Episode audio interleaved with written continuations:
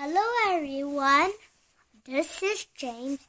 You're welcome to my reading workshop. Counting bugs. Counting bugs.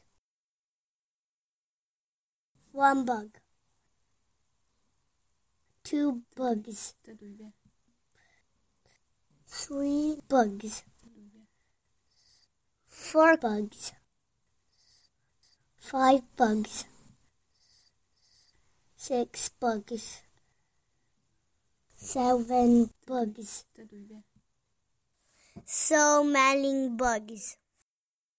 The end.